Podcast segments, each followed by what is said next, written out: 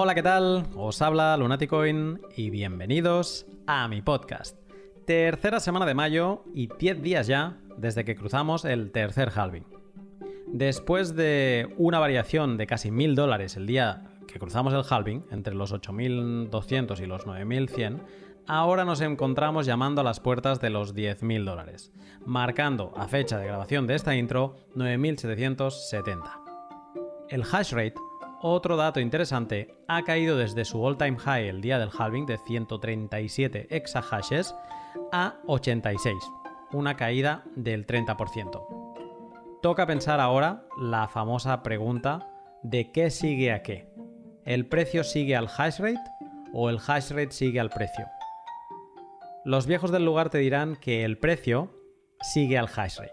Así que veremos en qué queda todo esto las próximas semanas cuando nos vayamos alejando del ya logrado tercer halving de Bitcoin. Y hasta aquí el precio, porque hoy te traigo uno de esos pots para despiezar, sazonar y consumir en la medida que tu apetito te lo pida. Apto para todos los públicos y sin necesidad de ningún tipo de conocimiento previo Bitcoin. Te cuento más en un minuto, pero antes déjame contarte dos cosas que me parecen muy interesantes sobre mis dos sponsors. Ahora que ya no tenemos Bitter, ¿dónde compras Bitcoin? ¿Te has planteado utilizar HODL HODL? Si no lo has hecho porque sientes que es más complicado y que te va a llevar más tiempo, déjame decirte que estos son dos misconceptions porque yo lo he probado y de verdad que me ha enamorado su uso. Voy a hacer un caso práctico. Entro ahora mismo a comprar Bitcoin y en Hodel Hodel el precio en euros, la, la oferta más barata es 8.940 euros. El precio de mercado de Bitcoin está en 8.920 euros, por lo que está genial, solo son 20 euros más del precio de mercado. Veo que el método de pago es HAL Cash, que es muy buen sistema, sobre todo para quien vende, pero también para quien compra. Pero imaginemos que desconozco el sistema y que busco la primera oferta con transferencia SEPA que lo domino. Primera oferta, 9.120 euros. Unos 200 euros por encima del precio de mercado eh, que hemos dicho que estaba en 8.920. O lo que es lo mismo, un premium del 2%. ¿Me vale la pena el premium del 2% por la comodidad de una transacción SEPA y el anonimato de comprar sin KIC? Pues teniendo en cuenta los premiums de casi el 5%, 6% que a veces te cobran los cajeros o los cupones, a mí sí que me compensa. El proceso de pago por transferencia va a llevar uno o dos días y aquí entra el juego el la segunda duda, ¿no? De que va a llevar mucho tiempo, ¿no? Eh, pero no es así, no es verdad. Porque tú, si ahora mismo entro en la oferta, en esta de SEPA, y le digo aceptar y empezar contrato, acabo de fijar el precio de compra y la cantidad de compra. Ya nada va a cambiar eso. Lo único que va a cambiar es que va a haber un proceso por detrás que va a necesitar que se vaya cumpliendo y que yo, en el cual yo solo tengo que enviar la, transferencia. Y eh, eso va a durar uno, dos días. Pero yo ya he fijado el precio y es una cuestión de tiempo de que reciba mis satoshis. Todo esto, además, una cosa que me ha encantado es que puedes conectar tu cuenta HODL HODL con tu Telegram y vas recibiendo notificaciones cuando se va actualizando el estado de tu compra. Anímate a probar Hodel Hodel y sorpréndete por lo cómodo que puede llegar a ser comprar sin KIC. Te puedes registrar utilizando el, el código Lunaticoin en mayúsculas y recibirás una reducción para siempre de las comisiones. Que quede claro que yo no gano nada de todo esto, así lo solicité y lo único bueno es para quien se registre que va a tener ese descuento en las comisiones. Échale un vistazo entrando a hodlhodl.com o siguiendo el link que encontrarás en la descripción de este podcast. Y algo que también se está viendo después del halving es la subida de las comisiones por transferencia de, de Bitcoin on-chain, por el Bitcoin que conocemos. Y Bitrefill también tiene una solución para este problema.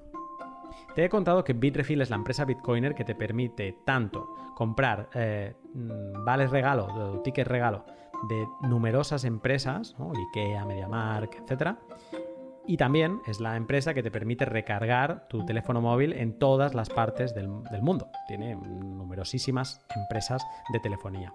Pues bien, también tiene servicios Lightning. Entre ellos, uno en concreto, el Tor Recharge, te permite pasar saldo de on-chain a off-chain.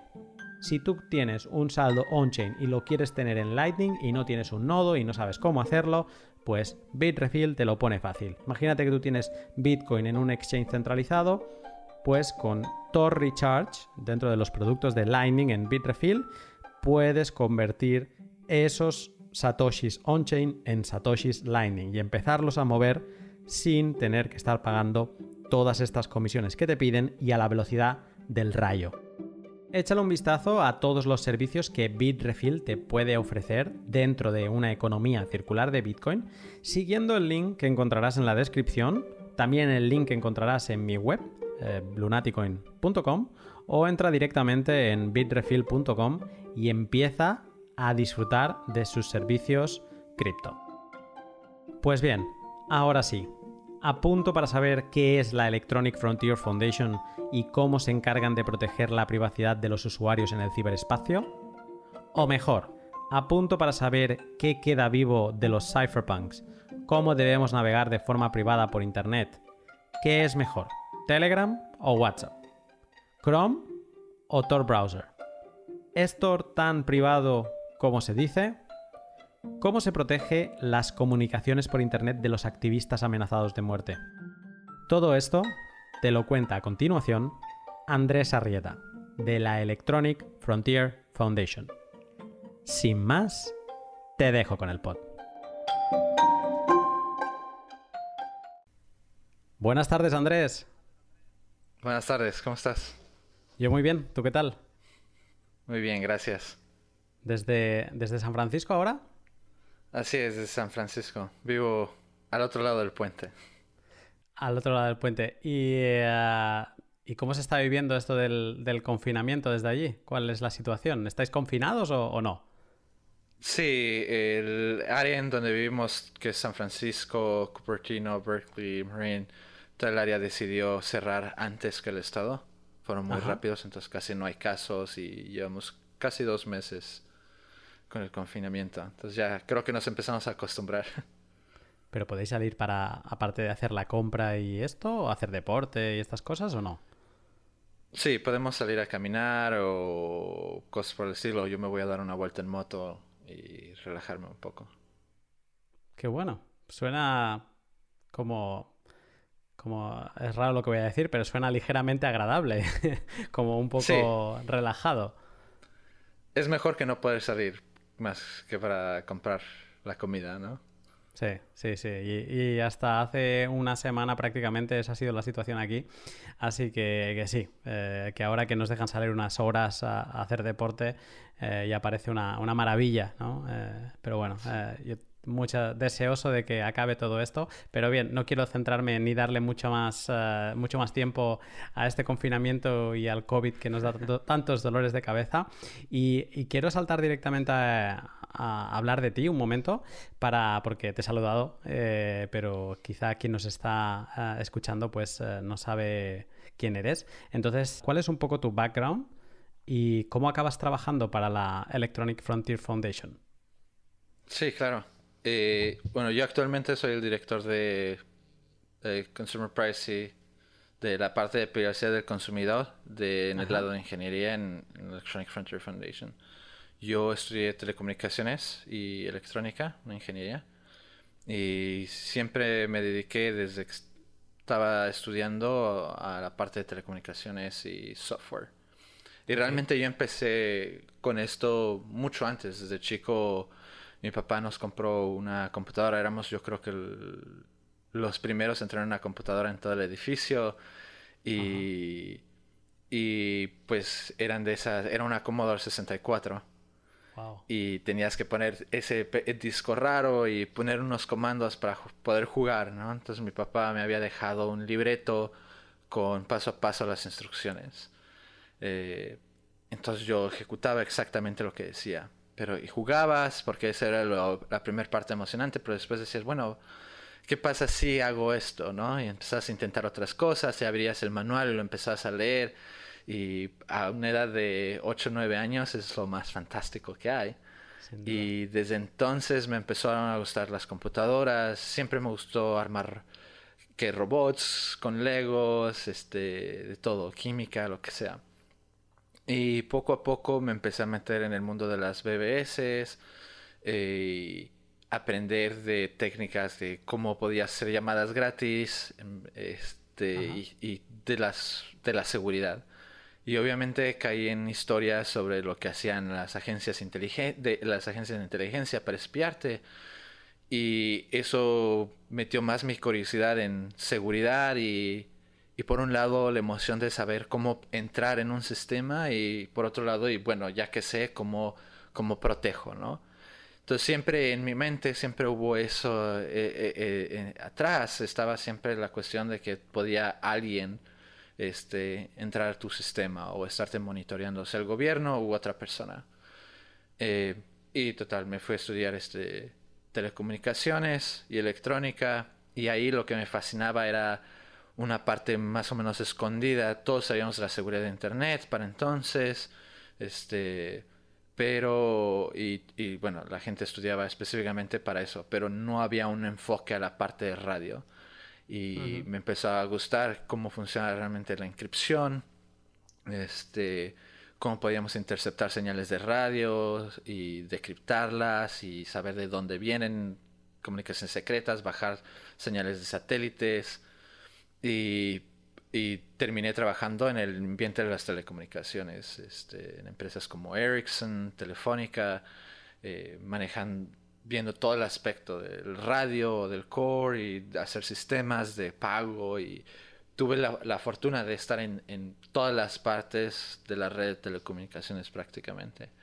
Y siempre con la idea atrás de la seguridad, de la seguridad y la privacidad. Y pues yo siendo un cliente me importaba mi privacidad. Entonces yo siempre era esa persona muy molesta dentro de las empresas que siempre decía, no, no, no, no, pero esto es malo para la privacidad, no, no, no, esto, es malo de seguridad. Este, oye, si creamos un producto para marketing que tomamos eso, no, no, no, no, es terrible. Yo no, eso nunca le dijimos a los usuarios, no puedes hacer eso. Entonces siempre ese, era ese tipo de persona. Nunca se me ocurrió trabajar en IFF. Yo conocí a IFF desde hace mucho, obviamente, por estar en todo el ámbito de la seguridad, la privacidad. Este, los conozco desde hace más de 20 años y este y, pero nunca se me ocurrió que pudiese yo trabajar para IFF. Eh, entonces yo seguí mi carrera normal, eh, eventualmente fui a hacer una maestría en, en, negocios y quería empezar mi propio startup. Y quería empezar algo realmente innovador, algo que ayude a cambiar el mundo, no lo típico de una app este, para hacer una tontería y, vamos a cambiar el mundo, que realmente quería cambiar el mundo. No sabía cómo, pero algo quería hacer. Y empezamos una idea de para proteger a la gente que compraba farmacéuticos cosas de contrabando, no funcionó y eventualmente tenía que conseguir un trabajo, no, no, no podía estar votando en ideas de negocio después de lo que había gastado para la maestría. Y un día vi en Hacker News que IFF buscaba un manager este, alguien que haga la gerencia de parte de sus equipos de tecnología.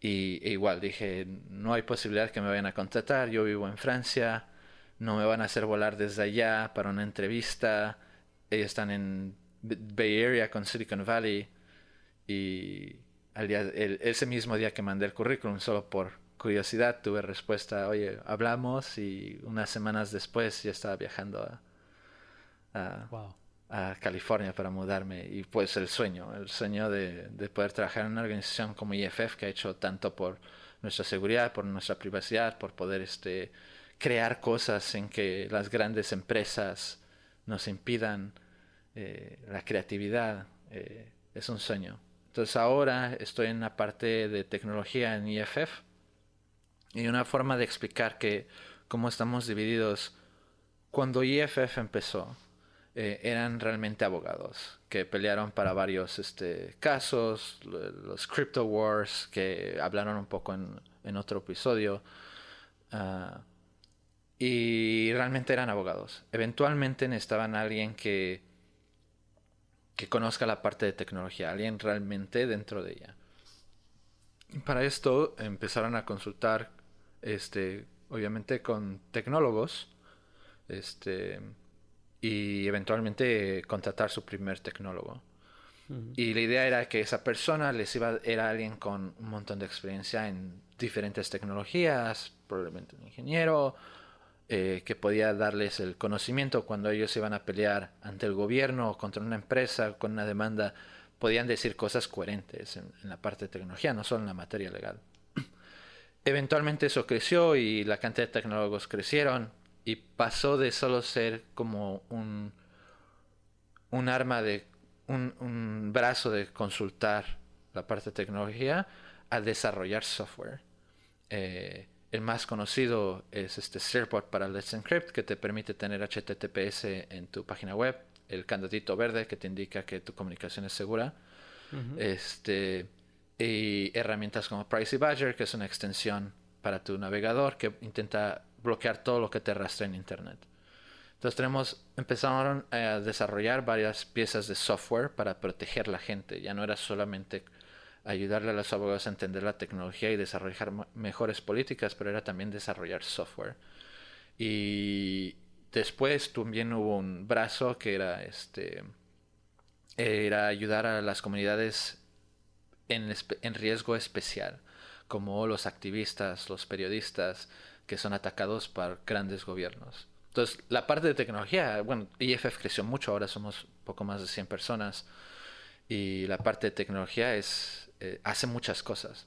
Entonces yo empecé trabajando para ayudarles a gerenciar partes del equipo de software y hablar un poco de la política en los temas que conozco eh, de telecomunicaciones y, otros ah, para ayudarles a los abogados y cuando hablo con gobiernos y ahora también gerencio la parte de lo que llamamos el Threat Lab, el, el laboratorio de riesgo, llamémoslo, y ese de amenazas y ese laboratorio, por ejemplo, que se han escuchado de Dark Caracal, que fue una campaña, era básicamente el Líbano vendiendo sus armas, alguien en la agencia de inteligencia del Líbano vendiendo sus herramientas a otros regímenes para atacar activistas o periodistas alrededor del mundo.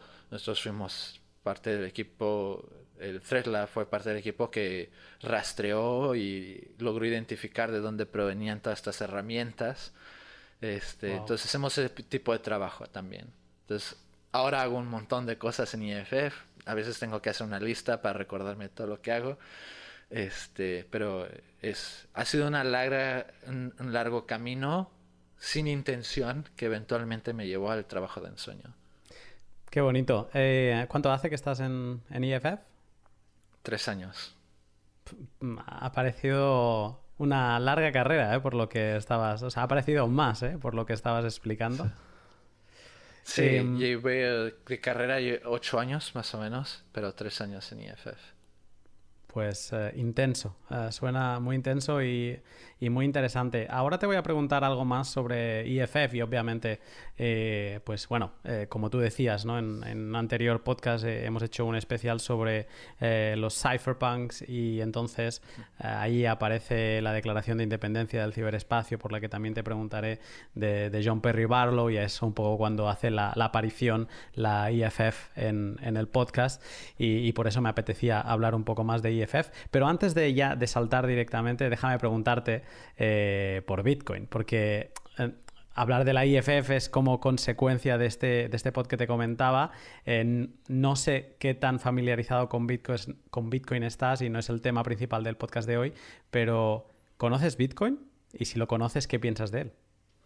Sí, a mí más o menos un año después de que haya empezado alguien me comentó y yo tengo la terrible este, historia de que compré varios. Este, y miné varios y se me olvidó y, y, obviamente ya no los tengo y hoy sería una fortuna, ¿no? Soy uno de los muchos que hicieron desafortunadamente eso. Este, lo he seguido por un largo tiempo y de hecho la, la empresa que intentamos lanzar de farmacéuticos hacía eh, verificación de proveniencia a través de Ethereum. Este, Entonces, este, sí, he seguido Bitcoin. Eh, es el futuro, definitivamente. Eh, ah, qué dolor esto que cuentas. Eh, pero bueno, a lo mejor al final te, te pregunto alguna cosa más. Más o menos has explicado ya en la primera pregunta qué es la, Electronic Frontier Foundation y, a qué os dedicáis.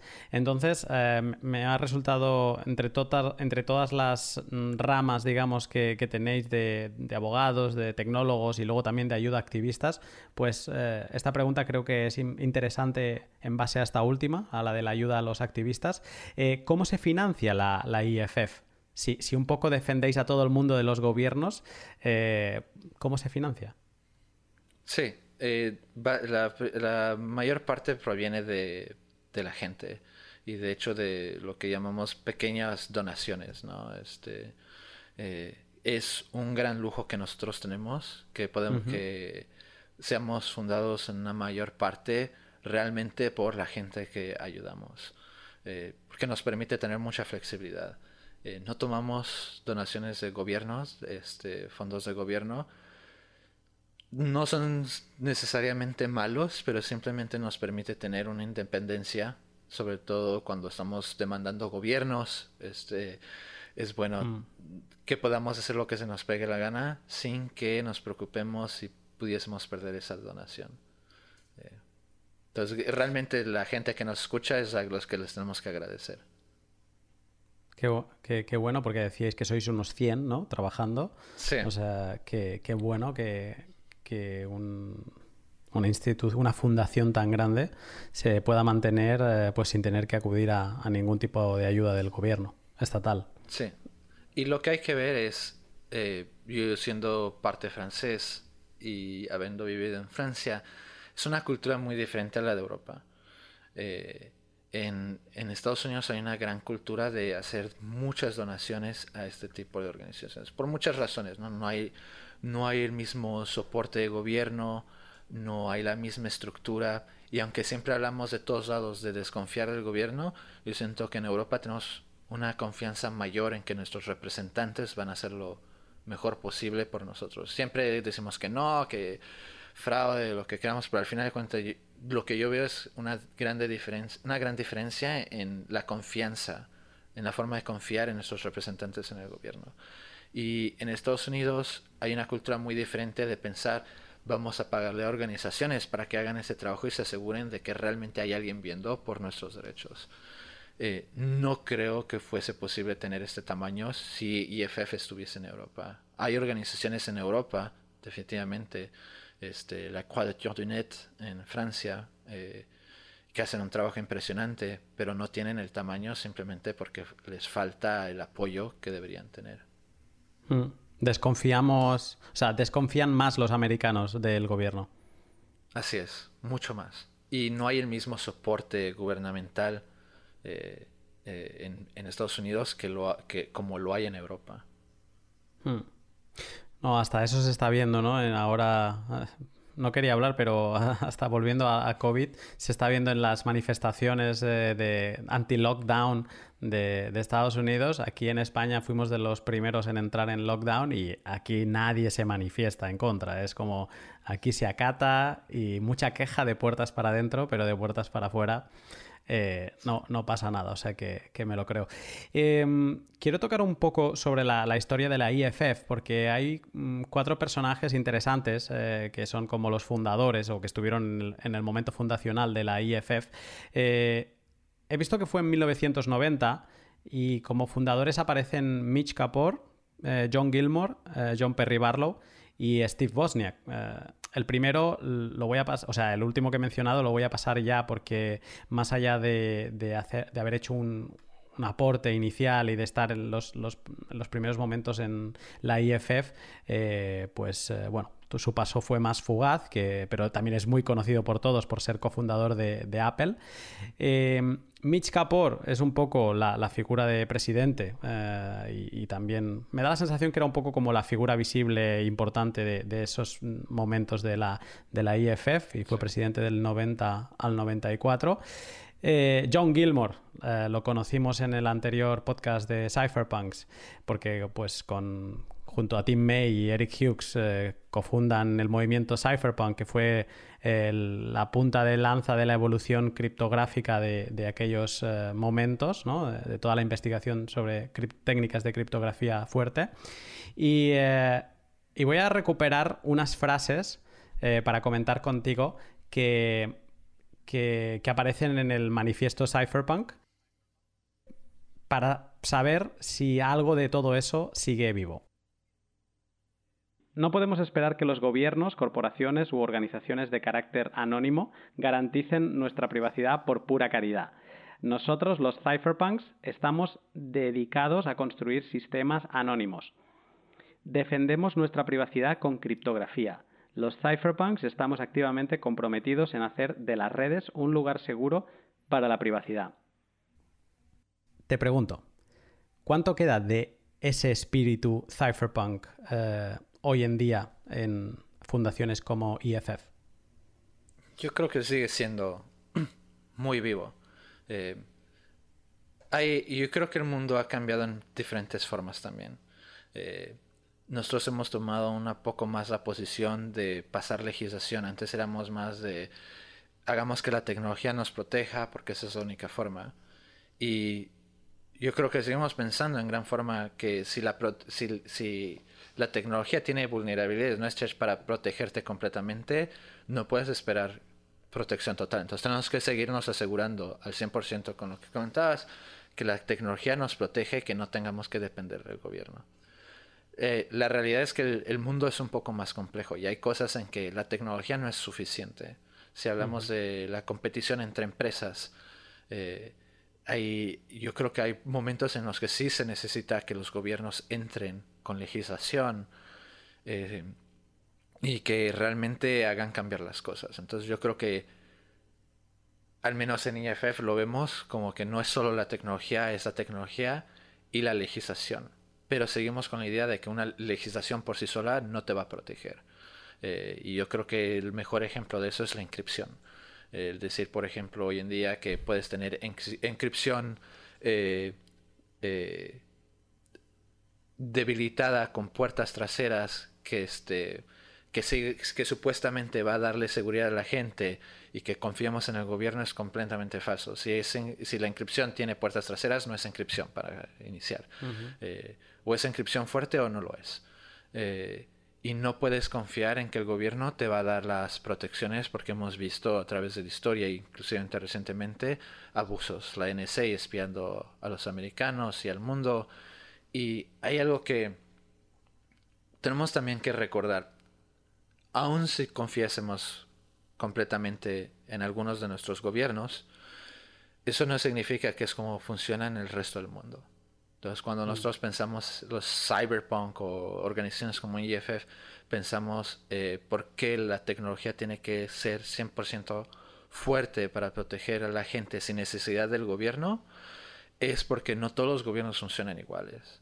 Eh, hay gobiernos que son autoritarios y que no tienen eh, en mente las mejores intenciones para la gente que gobiernan.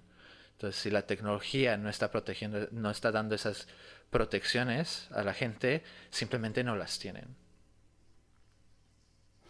Ah, interesante esto. es, eh, ¿Crees que es la, criptografía es la pieza fundamental para replicar, uh, incluso mejorar, la privacidad del mundo físico al mundo digital? O sea, que sin criptografía esto no sería posible. Yo creo que es uno de los pasos, pero no es el único. Puedes tener criptografía y tener este 100% seguridad entre tu comunicación entre A y B, pero si B filtrea los datos, eh, eh, has perdido una parte de la privacidad, ¿no? Eh, entonces, yo creo que hay varios aspectos. Hay los aspectos también de cómo las personas o los, las entes que se comunican, cómo tratan la información. Y yo mm. creo que es, esa es más una parte, esa es más la parte de privacidad que hay que ver, que no necesariamente depende de la inscripción. a menos que digas que este, pongas limitaciones que no son realistas para ciertos tipos de aplicaciones o servicios. Entonces, este, sí, la criptografía fuerte es una pieza esencial, pero no es la única pieza. Esta es la parte que se debe apoyar con legislación. legislación, definitivamente. Cosas como el, la, protección de datos en, Europa, el GDPR, he olvidado el término en español, eh, o en Estados Unidos, legislaciones estatales como el CCPA, que es este, en California, y tienes otros estados también empujando legislaciones similares a la que hay en Europa. Eh. Esta legislación europea que tantos dolores de cabeza ha dado a, muchas empresas en tener que aplicarlas, sobre todo navegar por, Internet ha cambiado. Eh, salen 50.000 banners cuando entras a una web de aceptarlo absolutamente todo para poder entrar. ¿Es una regulación que consideras eh, mm, interesante, que es el camino a seguir? O, bueno, digamos que cuál es tu opinión sobre ella? Sí, yo creo que en general tiene muchos lados positivos. Este, también creo que la, una legislación para Europa, y cuando me hacen la misma pregunta eh, congresistas en Estados Unidos, este, yo les digo, Europa y Estados Unidos son dos mundos diferentes. Entonces, cuando, no puedes simplemente eh, importar eh, legislaciones, tienes que pensar en cómo se adapta, porque en Europa esta protección de datos no vive el vacío, vive eh, alrededor de otras legislaciones, de otras legislaciones de protección de datos. Tenemos el e-privacy, eh, digo, Reino Unido se está saliendo, pero existe el, Privacy Shield. Y existen un montón de otras legislaciones que no existen en Estados Unidos. Entonces, a lo mejor hay partes del texto que están tomando en consideración que hay otras partes de la legislación que protegen otros casos. Entonces, y yo sería muy cuidadoso en decir que hay que copiar el GDPR en Estados Unidos o en cualquier otro, en otra parte de la región de este planeta, ¿no? Eh, tiene muchas cosas positivas. Creo que ha tenido un cambio positivo en el sentido que ha forzado a las empresas a tener un mejor trato de nuestros datos ha, hecho que antes la colección de datos masivos era algo que simplemente se hacía porque lo podías hacer sin repercusión. Y la mayoría de las veces no había una razón real de negocio por la cual lo están haciendo, simplemente lo hacían porque lo podían hacer y tal vez algún día en el futuro tendremos utilidad de ella. Ahora se ha vuelto un, riesgo, un factor de riesgo en eh, el colectar información eh, derecha-izquierda. Y eso es algo bueno, eso, es, eso, es, eso, los, eso fuerza a las organizaciones a pensar, ¿realmente necesito estos datos? A informar a los usuarios por qué están colectando datos y darles las opciones sin repercusiones negativas en su servicio eh, sobre si quieren que sus datos sean ah, tomados por estas organizaciones. Sí han habido, sí han tenido muchas organizaciones problemas para adaptarse a este tipo de legislación. Yo creo que en donde yo he visto más problemas ha sido en organizaciones no europeas. Porque aunque GDPR entró recientemente, este, ya teníamos legislación de protección de datos. No es algo nuevo en Europa. Mm. Eh, y privacy lleva un, largo tiempo en existencia. Este, por eso teníamos todos los cookie walls. Cada sitio que entrabas te ponían un banner de aceptas los cookies. Eh, simplemente se hizo más fuerte en Estados Unidos no hay realmente protección de datos, no hay protección a los usuarios, ninguna. Entonces, muchas organizaciones eh, tenían, es algo que no habían pensado, no habían seguido el cambio de legislación en Europa y los tomó eh, en muy, les tomó de miedo de repente ver que había un cambio de legislación que les afectaba porque tenían usuarios y clientes en Europa. Y algunos decidieron simplemente no servir a Europa. Tienes periódicos que, que bloquean este, IPs europeos y que dicen que no te van a dar servicio, ¿no? Y me parece algo ridículo que las empresas estén diciendo no te vamos a dar servicio porque en tu país hay una legislación que te protege tus datos, entonces decidimos que o te damos servicio sin que estés protegido y no nos importa, o simplemente no te damos servicio. Eh, me parece algo impresionante que te lo digan tan claramente. Hmm. Este, y es algo muy triste para gente que no tiene, no, no tiene ese tipo de protecciones. ¿no? Puedes tener inscripción, pero si no tienes esas protecciones también no, no, no va a ser garantizada tu privacidad. Hmm. un buen refuerzo de, la pregunta anterior. Eh, se me ha ocurrido escuchándote otra pregunta de algo que últimamente estamos hablando con, los otros chicos del directo que hacemos y es eh, sobre la, obligación de, del compliance de muchas empresas de servicios financieros de practicar KYC y AML. Eh, ¿no? políticas de, conoce a tu cliente y, de anti-blanqueo de capitales. Aparte de, que obviamente estás cediendo tu privacidad cuando pasas eh, por uno de estos procesos, eh, entiendo que para, para, que esa empresa cumpla con la legalidad, nosotros, eh, nuestra pega es, es, decir que la seguridad al final en Internet, como decías al principio, no, no es una cosa sencilla.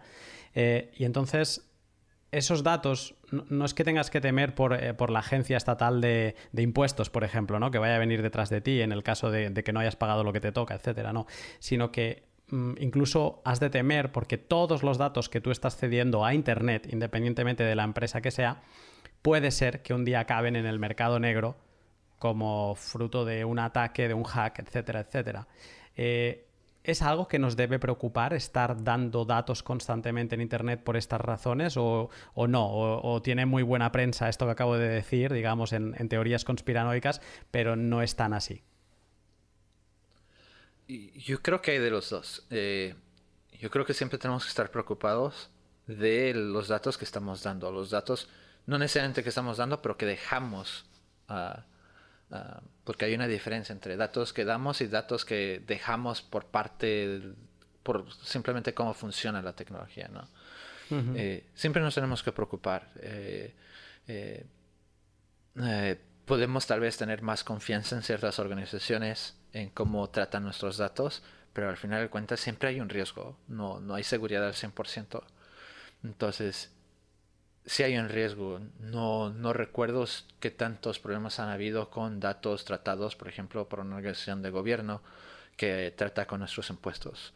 Eh, pero sí los hemos tenido con este, eh, agencias privadas para que el credit score, tu, como, como haces los pagos de tu tarjeta de crédito, ese tipo de cosas. Y los hemos visto muchos problemas, hemos visto muchos leaks de datos y escuchamos escándalos de cuando han perdido nuestros datos que debían haber protegido y terminan en el mercado negro.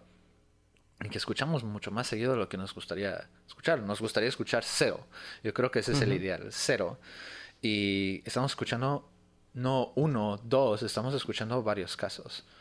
Eh, pero hay otro problema que es este los datos que no necesariamente dimos, o al menos no sabíamos que lo estábamos dando, pero cuando uno hace compras con la tarjeta de crédito, eh, la mayoría de los bancos, en un probablemente 98%, y ese es un número que me estoy sacando nada más de la cabeza, este, pero eh, la gran mayoría de los bancos venden tus datos. Entonces, por ejemplo, empresas como Google compran esos datos para saber si cuando viste un, un comercial en línea y a lo mejor no le diste clic, pero eso te llevó a comprar el producto en la materia física. Eh, entonces, para poder probar que su sistema de tracking, de rastreo de tus datos funciona eh, han ido al punto de comprar tus datos eh, de compras con tarjeta de crédito, lo que llamamos tus, tus, datos fuera de línea. Entonces va más allá de solo en Internet, pero inclusive tus compras supuestamente que no han sido por Internet también están en riesgo. Eh, y es un tema de seguridad y de privacidad. Y a veces son lo mismo, a veces no son lo mismo. Te estaba escuchando ahora y, antes de que lo explicases te iba a decir, bueno, vas a hablar de metadata, pero sí, has hablado de metadata, pero de metadata del mundo físico, que es algo que aceptamos como que no está conectado, pero obviamente es que si pagamos con tarjeta de crédito, eh, al final es mundo de Internet, aunque lo hagamos eh, por la calle y estemos comprando pan o estemos comprando eh, un bien físico que hemos visto en un anuncio de Google, ¿no? Claro. Qué locura. Qué locura. Eh, bueno, tengo algunas preguntas más sobre privacidad para escandalizarnos, pero voy a seguir con, el repaso de la, historia de la IFF y llegamos al personaje que a mí me gusta mucho. Además, eh, pude comprobar un poco más su historia personal en, el anterior podcast y, me encantó. Es muy interesante, que es la historia de John Perry Barlow. Y de nuevo, eh, me ha gustado leer en el documento fundacional, digamos que tiene como dos o tres partes de, ese documento y una la escribe él. Y, tiene un trozo donde hace como una descripción del estado del ciberespacio en 1990. Y como es tan, tan bueno escribiendo, pues voy a leerlo y también te voy a hacer una pregunta sobre ello. Dice así, el ciberespacio es la región fronteriza habitada por algunos pocos tecnólogos duros que pueden tolerar la austeridad de sus salvajes eh, interfaces de ordenador, protocolos de comunicación incompatibles, barricadas propietarias, ambigüedades culturales y legales y en general falta de mapas y metáforas útiles. primero de todo, eh, ¿cómo se nota que, él no venía de este mundo eh, tan técnico, sino que venía de fuera y hablaba de, la necesidad de, implementar metáforas, ¿no? de hacerlo masticable para el mundo no, no técnico? Pero te quería preguntar, claro, esto es 1990, estamos ahora justo pues 30 años después. Eh, además, la fundación fue el, 10 de julio, así que nada, tenéis el 30 aniversario. Y te quería preguntar si vivimos desde hace unos años en la era del UX UI, ¿no? Del User Experience, User Interface. O sea, ¿cómo, se le ha dado solución a, todo, a, toda, a este problema que, había en los 90? ¿Cómo lo ves tú esto? Yo creo que ha cambiado mucho el, Internet comparado a los 90 y en ciertas formas sí igual. Entonces, ha cambiado porque en los 90 no era algo tan accesible. Eh, era muy difícil tener acceso realmente a internet. Eh, costaba caro, costaba caro. Eh, yo recuerdo para entrar a internet le costaba una fortuna a mis, padres. Este, y hoy se ha vuelto un, bien necesario para una gran, un gran porcentaje de la población del mundo. Y seguimos teniendo también otra gran parte que no ha tenido acceso. Eh, esperemos que lo tenga, pero ha cambiado totalmente. Mucha gente tiene acceso y, no, hay que entender cómo funciona. No, es ese mundo con, donde tenías que ser un tecnólogo para poder darle uso. Tiene una gran utilidad para todo el mundo sin entender cómo funciona. Entonces, yo creo que eso ha cambiado mucho en comparación a, los años 90. Eh, en los 90 tenías un, un poco la parte abierta de, los tecnólogos de compartir información. Pero también tenías mucho los, las partes propietarias y, lo vimos, por ejemplo, con Microsoft, este, el mm. control que ejercía sobre el software. Eh, el día de hoy, la mayoría de las muchas cosas corren sobre open source, sobre software libre. Eh, eh, yo creo que es un mundo muy diferente en donde las grandes supercomputadoras el día de hoy corren sobre Linux. Eh, mucho del software que utilizamos del día al día tiene al menos librerías de software libre. Entonces, yo veo que hay una diferencia en ese sentido de que es mucho más accesible que antes. Eh, no creo que hemos no creo que hemos resuelto el problema de, la parte propietaria. Eh, no es necesariamente algo malo eh, tampoco quiero decir eso, pero... Y tampoco creo que hemos resuelto el problema de UI UX completamente. Eh, si lo vemos por el lado de seguridad o privacidad, hay lo que nosotros llamamos los, los patrones oscuros, los dark patterns. Y es formas de utilizar lo que conocemos de UI UX, cómo interactúas con una interfaz, para llevarte a que tomes decisiones o que selecciones opciones que no están en el mejor de tus intereses. Este, y un ejemplo clarísimo es si vas este, a, páginas como Expedia a comprar este vuelos o cosas así, que ves los anuncios, solo quedan tantas personas Mm. Eh, hay tantas personas viendo esto, esta oferta en este momento, entonces son formas de ponerte presión, son técnicas de venta que existían antes, pero que las han incorporado a la interfaz para presionarte a tomar decisiones que no necesariamente son en tu mejor interés. Si ahora que hablábamos de todas las, este, cuando entras a páginas en Europa que te dice todas las decisiones y el intento a que selecciones opciones de que sí te les das permiso a rastrearte, que supuestamente bajo el marco europeo actual es, no está permitido. Eh, pero yo creo que no hemos resuelto ese aspecto. Eh, simplemente porque, no, porque hay entidades que hacen dinero de no resolverlo, de ir al otro lado. Y otro problema de ese ha sido la parte de seguridad. ¿Cómo hacemos software de seguridad que sea fácil utilizar, pero también te ofrezcas mucha seguridad?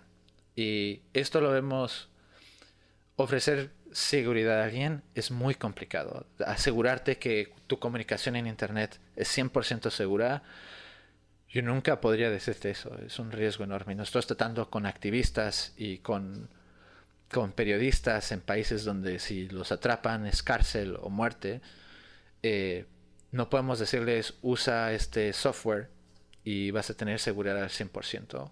Eh, entonces empieza ahí, empieza ahí la materia de ¿qué tantas opciones demuestras a un usuario para que ellos puedan acomodarse a sus necesidades, a su realidad y tener la mejor seguridad posible. Y podrías decir, bueno, les ofreces todas las opciones posibles. Pero si tú le ofreces a todo el mundo todas las opciones posibles, realmente lo que obtienes es menos seguridad porque la gente no entiende y empieza a cambiar cosas y empeora su seguridad. Entonces, bueno, lo simplificamos, pero ahí regresas al mismo punto anterior. Si lo simplificas demasiado y no das opciones, hay gente que no va a estar cubierta por esas opciones. Entonces, tenemos un problema actual con la parte de interfaces y la accesibilidad de Internet, que es la parte de seguridad. ¿Cómo hacemos que la parte de seguridad y privacidad sea tan fácil de utilizar como lo hemos logrado ya para ciertos productos? Utilizar el teléfono, en navegar en Internet en general, ¿cómo lo hacemos igual de fácil, pero también garantizando cierto nivel de privacidad y seguridad? Y yo creo que ese problema no lo hemos resuelto. El problema en general de utilizar Internet y servicios, yo creo que lo hemos resolver, resuelto en gran parte. Todavía hay muchas cosas que mejorar, pero la parte de cómo ahora ah, sobre eso damos buena seguridad y privacidad con la misma facilidad, no es un tema resuelto. Em, es. Eh, bueno, es shocking, ¿eh? Todo esto que me estás diciendo. Eh, te, haría mil preguntas, pero como las tengo más abajo, me voy a esperar. la IFF concluía ese documento fundacional que la cura, diciendo que la cura del problema que tenía el ciberespacio en 1990 era atraer a la civilización a él. O sea, solo estaba habitado por tecnólogos y la IFF decía que no, que esto estaba mal, la gente tiene que venir. Entonces defendieron su misión en cuatro puntos. El primero era educar al público para atraerlos al ciberespacio. El segundo era engrasar la interacción entre actores. Eh, estos son pues, desarrolladores, gobierno, corporaciones, público general, pues que todo, todas esas relaciones se, engrasaran. el tercer punto es estar vigilantes ante cualquier vulneración de los derechos en el ciberespacio. Y cuarto, desarrollar aplicaciones para los usuarios pues, que promovieran estos, estos valores de la IFF. 30 años después, Internet es el hogar de las comunicaciones de, la gente. Eh, los miedos de la fricción en, onboarding en el onboarding de la gente, de la gente normal a, Internet, pues entiendo que ya no deben ser tales porque todo el mundo tiene acceso a Internet en, el bolsillo de, su pantalón o, en, o en su bolso. Entonces, eh, ¿la misión de la IFF ha cambiado o sigue siendo la misma 30 años después? Sigue siendo la misma, definitivamente sigue siendo la misma. Y hemos mejorado mucho a los años 90, pero sigue habiendo una gran disparidad en el acceso, eh, en especial en diferentes regiones del mundo. Eh, al primer punto yo creo que de ese texto es la diversidad no solo era atraer eh, gente más allá de, los tecnólogos, pero era atraer, inclusive en el mundo de los tecnólogos, y ese sigue siendo un gran problema del mundo de tecnología el día de hoy, es la diversidad de, eh, en la representación de quiénes son esos tecnólogos. al principio eran realmente hombres blancos y, sobre todo viejos eh, que habían creado todo esto y no había una representación de, de las otras personas que viven en el mundo. El, mundo es mucho más grande que, que unos cuantos este, personas privilegiadas. Eh, el día de hoy hay tanta gente sin muchos de esos privilegios que entra en Internet. Y no puedes darles, no puedes pensar en los problemas que esas comunidades tienen si no tienes esa representación de esas comunidades. Puedes leer tanto, tanto como quieras sobre el sufrimiento de diferentes comunidades, de sus problemas. Y deberías, deberías tratar de aprender tanto como puedas. Pero, este, al final del día vas a necesitar a alguien que represente esa comunidad para ver lo que tú no estás viendo, lo que no has podido leer. Porque ellos tienen esa experiencia, han tenido esa experiencia de vivir por la misma por esa situación específica. Y eso es un problema muy fuerte que se vive el día de hoy. Siguen habiendo muchos escándalos en el Bay Area, especialmente este, en lo que es Silicon Valley, en todas estas empresas, sobre la, la carencia de una diversidad en la gente en que trabaja en esas empresas. Y lo ves, y lo ves en impactos, por ejemplo, eh, en reconocimiento de imagen, que hubo un escándalo, me parece, no recuerdo no estoy seguro de la empresa, entonces no voy a mencionar la empresa para no decir que fuera alguien incorrecto, pero una empresa muy grande de tratado de datos que hacía reconocimiento de imagen y, identificó un simio como una persona negra, había una foto y los, y los confundió. Y fue un escándalo. Y, y ¿Por qué? Porque cuando empezaron a ver la base de datos que habían utilizado, las imágenes que habían utilizado para entrenar su algoritmo, era pura gente blanca. Entonces su algoritmo nunca fue eh, entrenado para ver gente de color. Y es, es, en cosas que dirías, es obvio que necesitas entrenar para gente de diferentes colores. Bueno, no lo es si, no provienes o si no, te, si no has leído de los problemas de otras personas. Entonces, y es un problema que lo seguimos teniendo muy fuerte en, Internet. No es solo una cuestión de traer otras personas que los tecnólogos, pero en tecnólogos, ¿cómo atraemos tecnólogos que también representen esas personas? Para que cuando desarrollemos servicios, estemos desarrollando servicios para el mundo, no solo para unas cuantas personas privilegiadas. Es decir, bueno, así es como lo desarrollo, así es como va a funcionar, entonces te adaptas o allá te ves. Este, cosas como las interfaces gráficas que la mayoría que provienen de regiones como las de Norteamérica y las de Europa están hechos para PCs, para desktop, pantalla grande, cuando en el resto del mundo no, no saben utilizarla. Ellos están acostumbrados al móvil porque entraron al mundo de Internet mucho después, cuando ya era posible entrar con el móvil y un móvil es mucho más barato y mucho más útil cuando no tienes electricidad en tu casa.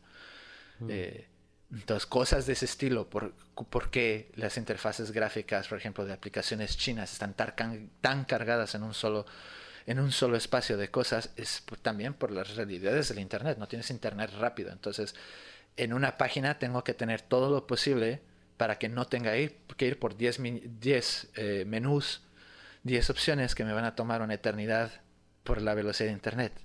Y, son cosas sencillas, pero si no las has vivido, si no, si no entiendes cómo funciona el resto del mundo, no puedes desarrollar servicios. Entonces, esa primera parte diría es una diversidad de pensamiento, no solo de gente que atraemos para utilizar Internet, pero gente que crea el Internet. Si no tienes esa diversidad, nunca vamos a hacer un, un, Internet equitativo para el resto del mundo.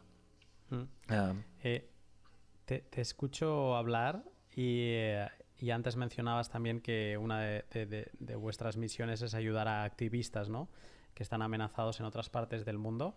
Eh, ¿Te consideras también un activista? ¿Os consideráis en, la todos los que estáis en la IFF activistas de alguna manera? Sí, definitivamente yo creo que todos somos activistas. Tenemos un área que se la llamamos activismo y son realmente activistas 100% activistas dedicados a hacer activismo. Tenemos la parte legal, la parte de activismo y la parte de tecnología. pero yo creo que todos nos consideramos activistas.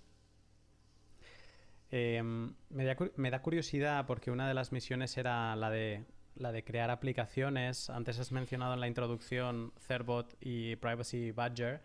Eh, no sé si tenéis eh, alguna otra aplicación que seguro que todos hayamos tocado o no sé, alguna que quieras, que quieras destacar. Me da curiosidad. Sí, eh, hay una que llamamos HTTPS Everywhere, que es HTTPS en todos lados. Entonces, la parte de tener una comunicación segura en, cuando visitas Internet, la primera es que el servicio al que entras, por ejemplo, este, Quant, vas a una búsqueda en Internet y vas a Quant, eh, ellos ofrezcan la posibilidad de encriptar tu comunicación entre sus servidores y tu computadora. Para ello necesitan lo que llamamos un certificado de una autoridad de certificados. Y antes eso costaba dinero y es muy complicado configurarlo de una forma que funcione correctamente. Entonces, por eso creamos con otras organizaciones Let's Encrypt, que te da un certificado gratis. Vamos eso cambió totalmente. Ahorita somos la autoridad de certificados más grande, creo que para cualquier métrica en Internet. Este, pues, eso era un punto que necesitábamos en Internet, que pueda cualquier persona obtener un certificado de forma gratis. La segunda parte es cómo lo configuras de una, fase, de una forma sencilla. Aún para un experto, llevan a cometer errores. Eh, entonces lo que hicimos fue crear Serpent, que es una herramienta para administradores de sitios que la descargan y, y la herramienta configura todo. Inclusive va ahí, te obtiene el certificado gratis, no tienes que hacer nada. Instala esta herramienta, configura tu servidor, obtiene el certificado y lo renueva cada cierto corto periodo y ya no te tienes que preocupar. Entonces, ya tenemos ahora el servidor que ofrece la posibilidad de que puedas encriptarlo pero a veces estaban mal configurados y este no por server pero por otras razones gente que lo hizo manualmente y técnicamente te ofrecían tener la parte segura pero este no estaba habilitada. Entonces el usuario tenía que poner la S después de HTTP este para que puedas tener esa seguridad. Y claro algunas personas sabrán hacer esto pero no es la realidad para para el resto del mundo y no puedes hacerlo cada vez. Entonces creamos esta herramienta HTTPS en todos lados que lo que hace es que cada tiene una lista inmensa de sitios que sabemos que aceptan HTTPS, la, comunicación encriptada, y cuando visitas el sitio se asegura que esté sobre esa ah, conexión segura. Y más allá, cuando tú te conectas a un sitio, no solo te conectas con el, por ejemplo, si estás leyendo este, el país, no solo te estás conectando al país, el país tiene que cargar recursos de otros lados. A lo mejor tienen imágenes en otras partes, eh, cargan fuentes de Google y, y, muchas otras cosas. Entonces, a lo mejor estás en HTTPS para el país, pero para muchos de esos pequeños contenidos que cargan no lo estás. Y eso es mucho más difícil como usuario que manualmente te protejas. Entonces, HTTPS en todos lados se asegura que también todos esos recursos estén encriptados y puedes seleccionar opciones que si no, entonces los bloquee. Y así no estás filtrando información para alguien que está viendo tu conexión este, sobre lo que estás, el contenido en el que estás entrando. Y si usas, eh, hay que notar algo, si usas Tor, estás usando HTTPS en todos lados porque es la única extensión que está instalada por defecto en Tor tenía alguna pregunta que hacerte sobre Thor y, me gusta porque te estaba escuchando y además estaba diciendo, digo, es que esto tiene que ser Thor, lo tiene que tener por defecto de alguna manera. Eh, genial, genial. Pues eh, nada, ahora, ahora te preguntaré por ello porque me parece además muy interesante el, poder navegar de forma privada. No sé si se puede, antes decías que no se puede navegar 100% de forma privada, pero bueno, entiendo eh, que es importante saber cuál es la mejor forma de, navegar. Em, en este documento fundacional, eh, quiero cerrar con una última pregunta, eh, porque yo, Perry Barlow, volví a incidir en, que el ciberespacio es el hogar, ¿no? No como en la Declaración de Independencia, aquí dice que el ciberespacio es el hogar de la era de la información, eh, el lugar donde el futuro está destinado a vivir. Mm, yo creo que vivimos gran parte de nuestro día a través del ciberespacio y ahora, en este momento de confinamiento, pues hemos visto como empresas eh, de, telecomunicaciones, de, videoconferencias online han explotado en nivel de, market cap como Zoom, ¿no? O eh, la, realidad virtual también es algo que, es, que estoy viendo mucho más en en todas las generaciones se están volcando a utilizar realidad virtual para hacer eh, charlas, eh, conferencias que se han cancelado, etc. Entonces, estamos realmente viviendo, eh, por culpa de este confinamiento, mucho más intensamente en el ciberespacio. ¿Ha expuesto este confinamiento nuevas vulnerabilidades en los derechos civiles mm, de los usuarios del, ciberespacio? ¿Os habéis dado cuenta de algún abuso?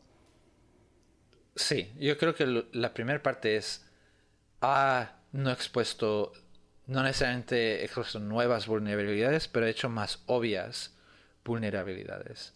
Um, eh, similar cuando hablábamos mucho de, la seguridad, porque era anteriormente hablábamos de la parte del texto donde habla sobre si puedes confiar en el gobierno en darte la seguridad y que nosotros éramos los que decíamos no puedes confiar, tienes que asegurarte que la tecnología te ofrezca y éramos considerados como gente paranoica hasta que llegó Snowden y dijo no, miren todo lo que hace el gobierno de Estados Unidos. Eh, cuando, se, cuando hablamos del tema de privacidad, hay dos partes. Hay un campo que dice que somos demasiado, demasiado paranoicos y ahora se ha recalcado más que no lo somos. Y otro campo también que es muy nihilista, que piensa que no hay forma, eh, que no, no, hay nada que hacer, que ni siquiera deberíamos intentar porque no hay nada que hacer. Y, y, y los dos están incorrectos. Este, eh, bueno, eh, ciertamente hay, hay, hay, más problemas de seguridad, no somos paranoicos este, y los hemos visto. Y y sí hay cosas que podemos hacer. Si vemos, este, por ejemplo, el escándalo con Zoom, este, eh, muestra no algo nuevo. Las vulnerabilidades que descubrieron para Zoom específicamente, obviamente son nuevas, pero no es algo nuevo que tienes que encriptar correctamente eh, tus comunicaciones, que no puedes crearte tu propio eh, cripto y decidir que sin ser un criptógrafo vas a desarrollar tu propio sistema de seguridad cuando ya hay unos que son seguros.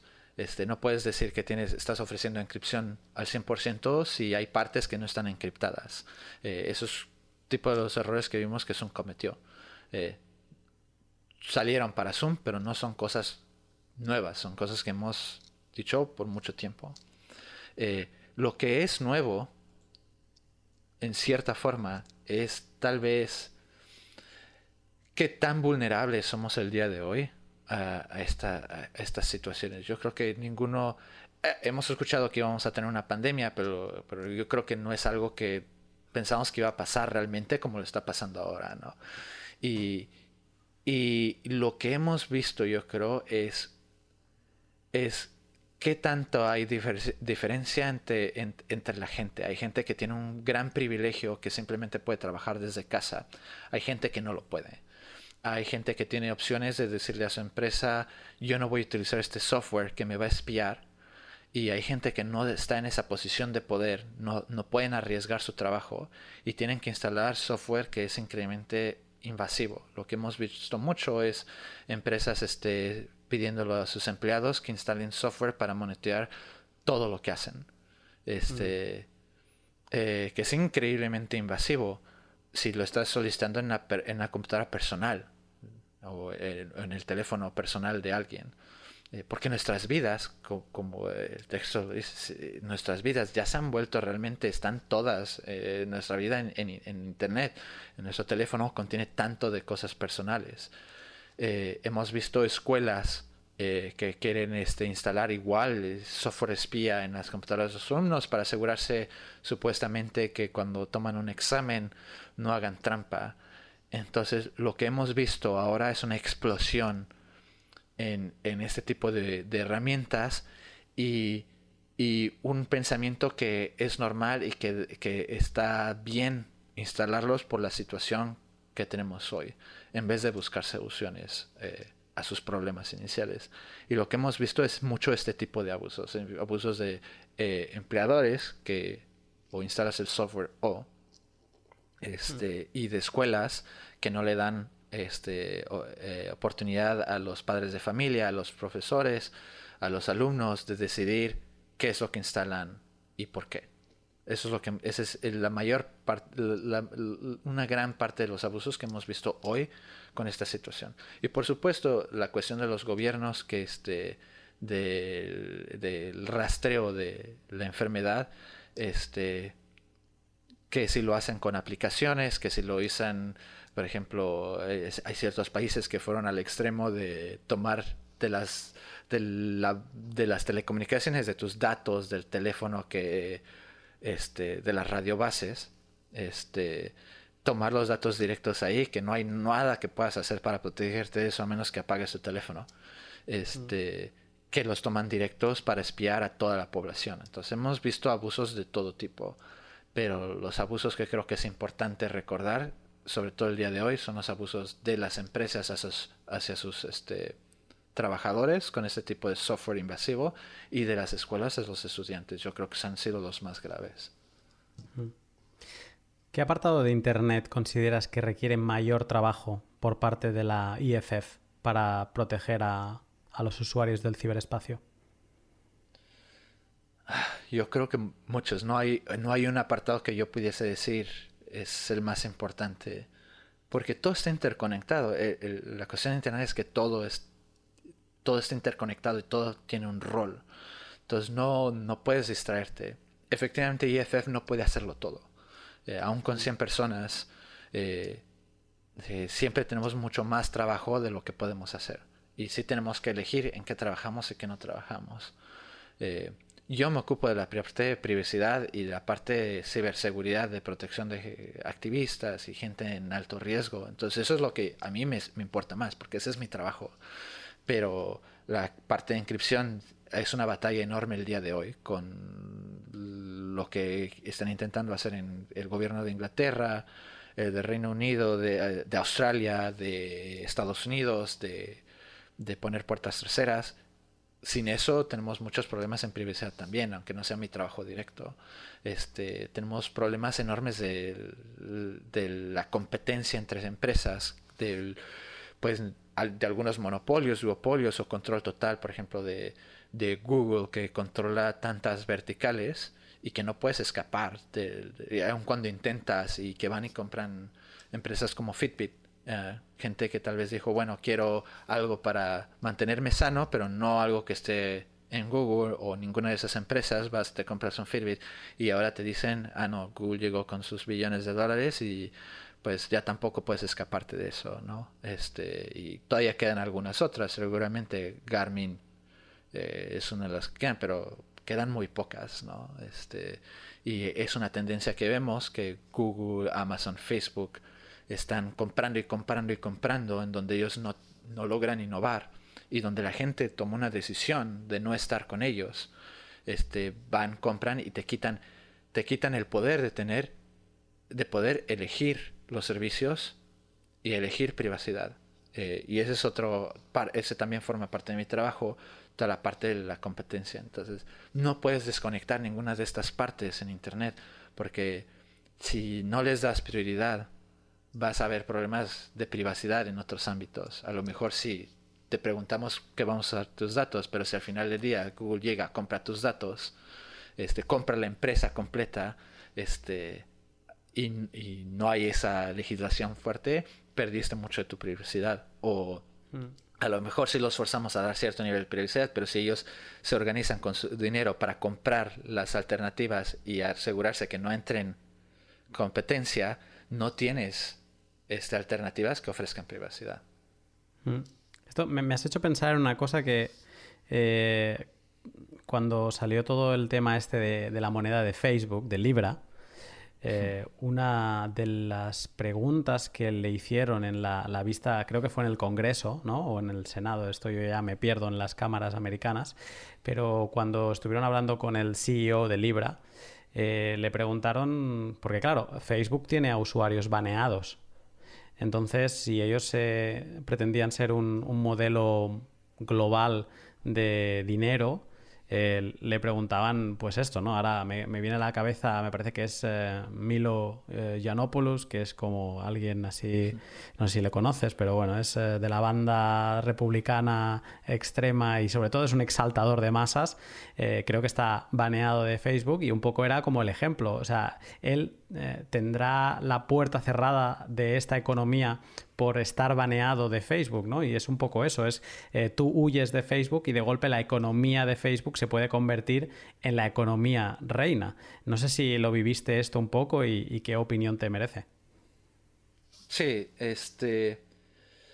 E, ese es el problema cuando privatizas ciertas partes de Internet.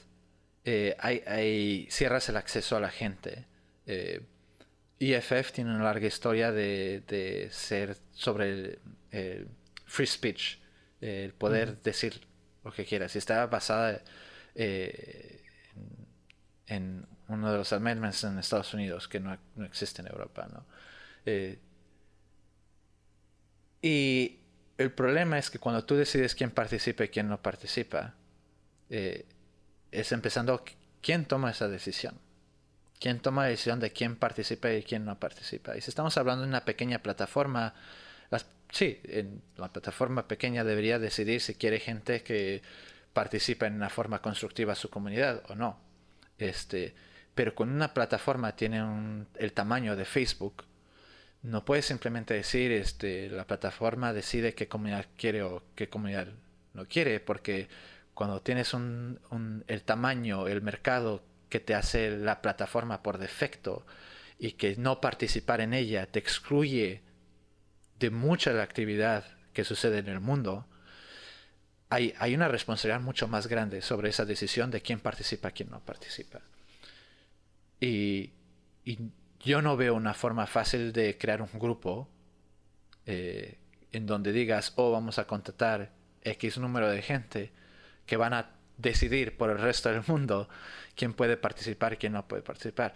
Y en efecto, cuando le extiendes a la materia económica la participación eh, de, e, económica en el mundo, es mucho más serio. El mundo el día, cada día se aleja más del, uso de efectivo, del, de dinero en papel al dinero electrónico. Y eso excluye a una gran cantidad de la población, gente que, que ha perdido sus trabajos, este, que vive en la calle, que es algo que tal vez no se ve tanto en Europa, pero en Estados Unidos se ve mucho y en San Francisco es un problema inmenso la cantidad de gente que veo eh, viviendo en las calles y cómo excluyes toda esa parte de la población este, o de otras partes del mundo porque todo se está volviendo electrónico, es también un problema.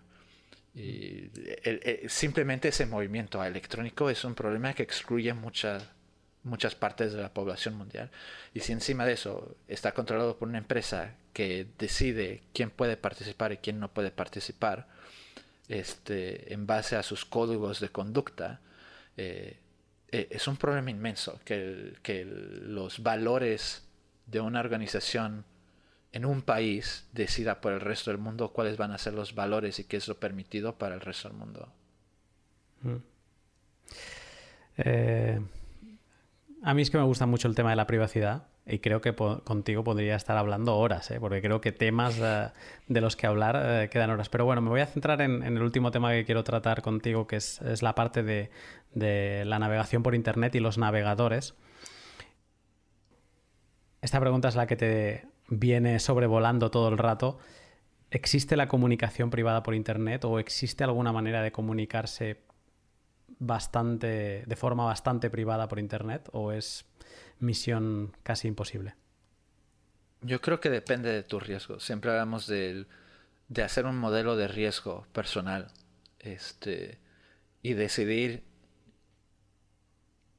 cuáles son realmente tus riesgos y qué tanto estás dispuesto para protegerte de, de ese riesgo. Entonces, yo creo que en general sí, podemos hacer mucho para protegernos. Puedes eh, utilizar navegadores que realmente quieren protegerte. Este, inclusive si tienes navegadores que no tienen tus mejores intereses en mente en cuestión de privacidad, eh, puedes instalar este, herramientas para bloquear o para mejorar las protecciones que te, dan. Eh, siempre hay un riesgo. Eh, nunca, no existe la seguridad o eh, nada, no existe al 100%. Nadie te lo puede asegurar. Nunca va a existir.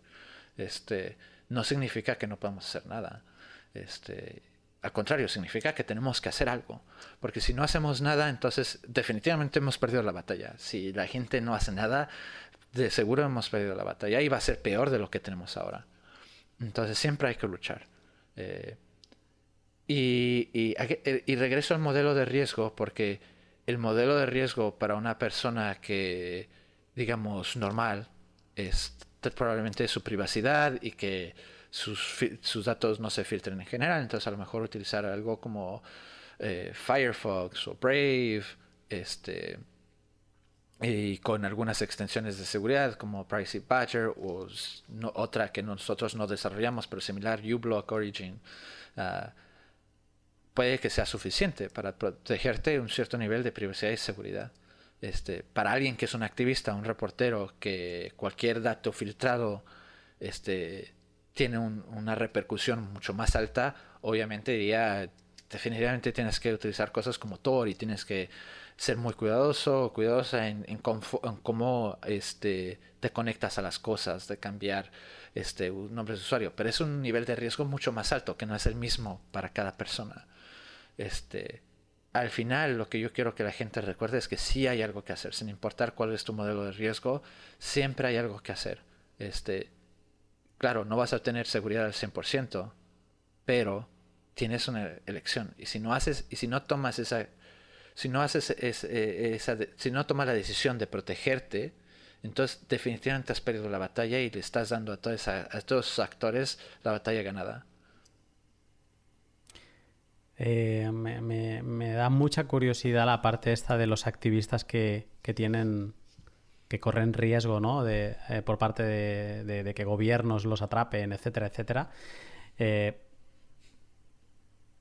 con esta gente tenéis que tener primero o a veces algún tipo de comunicación offline un poco para darle guidance, guías de cómo ah, relacionarse con Internet para futuras comunicaciones. Eh, ¿no? Porque es que intento ponerme en su lugar y no sé si toda esta gente pueden ser activistas, pero no tienen por qué ser hackers, ¿no? Por decirlo así. Entonces, eh, no tienen por qué tener un conocimiento de sí, yo soy activista y por lo tanto sé de Tor, sé no dejar rastro, utilizo Tails, etcétera, etcétera. Eh, entonces, tenéis, algo, o sea, tenéis que utilizar algún tipo de protocolo offline para darles un, crash course de, protegerte en Internet. Es complicado. Muchos de ellos no tienen ningún conocimiento técnico de este tipo de cosas. Simplemente es gente que está luchando por su comunidad o periodistas y de repente eh, se dan cuenta que hay cosas raras en sus teléfonos. Eso es algo es una historia muy común. Por ejemplo, eh, lo hemos visto en países de Centroamérica, Suramérica, toda Latinoamérica en general. Este, de que periodistas empiezan a hacer trabajo, a reportar en, eh, sobre el crimen organizado, a reportar sobre, sobre la corrupción en el gobierno, y de repente ven cosas raras y empiezan a investigar y dicen, creo que me han hackeado. Y obviamente no saben nada del tema, entonces tienen que investigar y cómo contactas una organización que es conocida para ayudarlos sin mostrar que estás buscando esta ayuda. Y este y no hay una no hay una respuesta concreta. Lo que nosotros hacíamos mucho anteriormente era dábamos muchos entrenamientos de seguridad. Íbamos a los países y seguimos haciéndolo todavía en cierto nivel. Vamos a un país y, convocamos un, gran número de activistas y, periodistas y les damos un curso de seguridad, qué herramientas existen, cómo. Y no solo la herramienta no es lo único, tienes que tener un tienes que cambiar cómo haces las cosas personalmente, porque este, puedes utilizar todas las herramientas de seguridad, pero cometer errores como dejar tu nombre en algún lado y pudiste haber utilizado Tor, pero si pones tu nombre, este, el juego se acabó. Eh, y cambiamos ese modelo un poco porque hay tanta gente en necesidad que no podíamos ayudarlos. Entonces creamos guías y si vas a nuestra página de internet eh, tenemos el ssd.eff.org, tenemos guías que enseñan a la gente a, cómo protegerse y tenemos guías para gente que quiere enseñar a la gente cómo protegerse. Entonces lo que ahora tenemos, hemos creado una comunidad de, de instructores que van, que están en sus propias comunidades enseñándole a activistas, a reporteros y a gente que lo necesita cómo protegerse sin que nosotros lo tengamos que hacer directamente. Eh, en efecto, a veces, por ejemplo, tenemos este, reporteros, yo tengo reporteros o activistas que una vez habiendo investigado me mandan mensaje por Signal. Entonces pondré un número público para Signal, que para los que no conocen es una herramienta como WhatsApp para comunicarse muy, muy segura. Este, y a través de esos métodos te pueden empezar a decir cosas. Pero aquí es donde vienen las cosas difíciles, porque podemos decir, bueno, entonces la solución es que uses Tor y Signal, este, con una distribución de Linux que, que solo corre en una USB una vez y se borra todo. Y en ciertos ambientes eso es lo mejor que puedes hacer, pero imagina que estás este, eh, siendo, haciendo un leak sobre, sobre lo que está pasando en un gobierno y estás trabajando en la oficina de gobierno y utilizas Tor y Signal y eres la única persona que utiliza Tor y Signal si están monitoreando la red, no pueden saber lo que hiciste con Tor y Signal. No van a poder saber. Pero fuiste la única persona que utilizó Tor y Signal en ciertos horarios. Entonces, a lo mejor utilizar Tor y Signal es una mala idea porque va a ser como poner un faro enorme sobre ti y decirle al gobierno, hey, soy un activista. Este, y entonces a lo mejor utilizar herramientas más comunes que no te ofrecen los mismos niveles de seguridad con ciertas técnicas es lo mejor para ti. Por eso las recomendaciones tienen que ser muy personales, porque el factor de riesgo para cada persona es muy diferente. Y nunca hemos dicho, si uno, si ven nuestra página, nunca hemos dicho la solución es utilizar Tor y Signal o esto y aquello, porque hay veces en que sí y hay veces en que no. Eh, entonces, ¿cómo nos contactan? o hacen su propia investigación y encuentran formas o encuentran gente que ya hace este tipo de trabajo en su región y les enseñan a contactarnos. O a veces toman el riesgo y nos contactan sin ningún nivel de seguridad y, pues hay el riesgo de que ya su gobierno o la empresa o alguien más sabe que nos contactaron.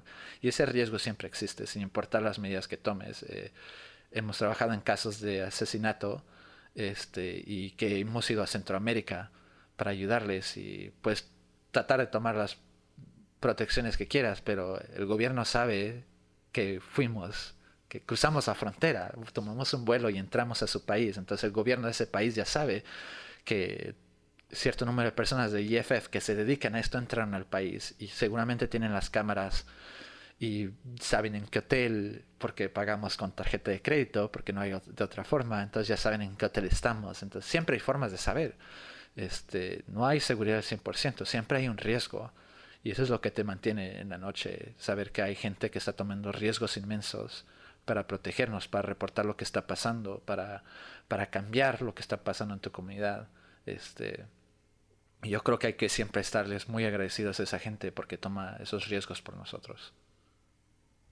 Tenéis historias, entiendo que podrían ser guiones de Hollywood, ¿no? Sí, varias.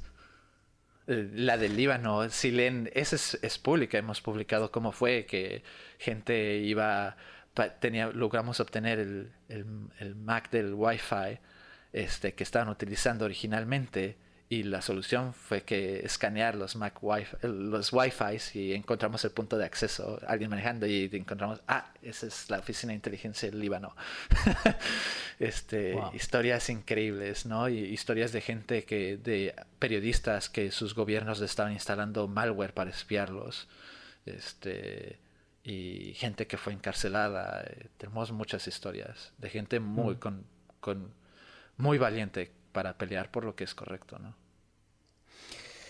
Buf, ah, eh, me pone la piel de gallina solo pensar. Eh, a veces eh, una de las frases que, más me repito, la ignorancia da la felicidad. Y a veces no, no, saber que todo esto está pasando te hace vivir en ignorancia, obviamente, pero te, da, te hace vivir más tranquilo. Cuando empiezas a entender cómo funciona todo, Sospechas absolutamente de todo. Me decía una persona de la comunidad el otro día que había visto en su teléfono móvil cómo se le. que cuando. Eh, no sé qué teléfono tiene, pero que cuando el micro está abierto, le sale una indicación arriba, como roja, como que está grabando, ¿no? El micro está abierto. Y eso le aparece pues cuando habla por teléfono, cuando envía un mensaje en Telegram, etcétera, etcétera. Y que de golpe, sin estar haciendo nada, vio cómo se le encendía, ¿no? Y eh, entonces eh, él me decía que acto seguido había formateado el teléfono, había ha tomado acción.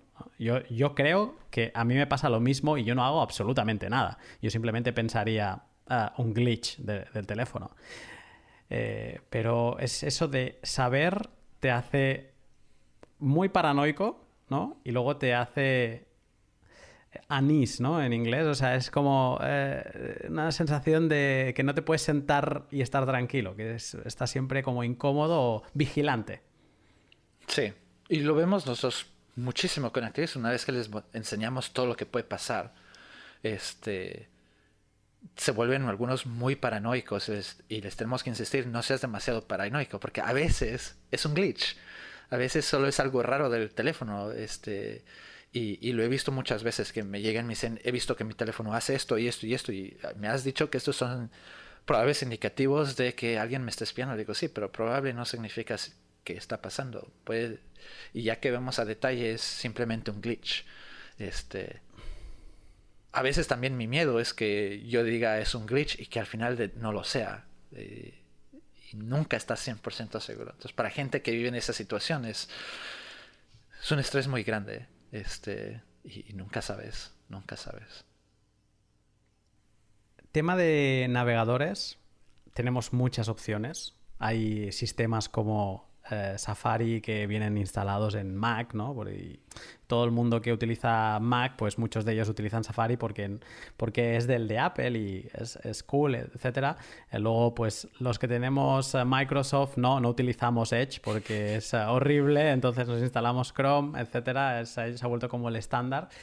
Y luego hay otras, ¿no? Firefox, que si no me equivoco es un poco en lo que se inspiró o, de lo que tomó eh, Google para hacer eh, Chrome. Y luego eh, Brave es de los que está con fuerza últimamente y Tor. ¿Hay algún navegador mejor que otro para la privacidad de sus usuarios? ¿Hay alguno que directamente es malo y no deberíamos utilizarlo? y luego extiendo la pregunta por esto que estabas comentando antes. Eh, es una segunda pregunta, a las herramientas de mensajerías. O sea, lo mismo, pero tenemos WhatsApp, Telegram, Signal, has comentado.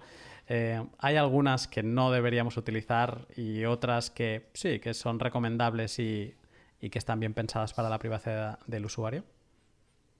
Sí, eh, en la tema del navegador diría, no utilices algo que no conoces de dónde proviene. De repente veo un montón de navegadores que digo, ¿de dónde ha salido esto? ¿Quién está detrás? Y no significa que sea algo malo. Todos los navegadores deberían haber, tienen que empezar de algún lado, ¿no? este, pero, este, pues si no hay, si no es conocido y, y no tienes el tiempo para investigar realmente qué están haciendo, tal vez no, tal vez es mejor quedarse con los conocidos.